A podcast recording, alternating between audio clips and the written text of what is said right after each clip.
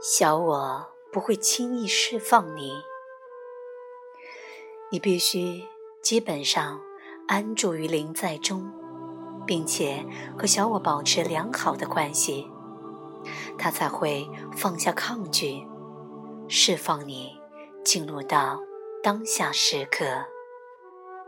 小我对你的测试，如果。你只是偶尔临在一下，小我是不会臣服的。为什么他要臣服呢？他必须觉得安全，在放下控制前，他必须知道临在是可靠的，必须确定你是真正的主人。他会测试你。小我的测试很简单，他知道。真正的主人是有爱心、接受和允许的。他知道，真正的主人是完全没有批判看法的。所以，测试的主要项目就是看你有没有评判。他会尽其所能的让你沾上批判的能量。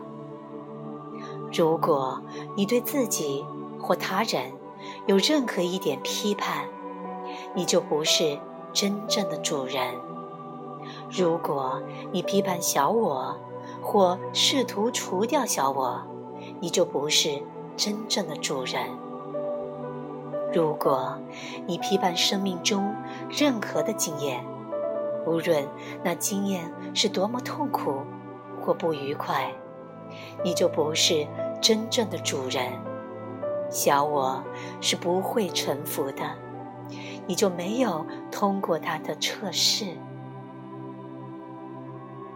问题是，我们大多数人都无可救药的迷失在批判中，它已经成为我们无意识生命中固有的一部分。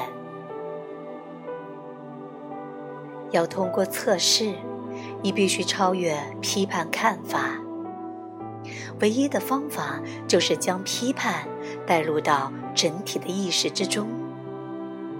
每一次，当批判自内在升起时，你必须拥有认可并坦白面对批判的能量。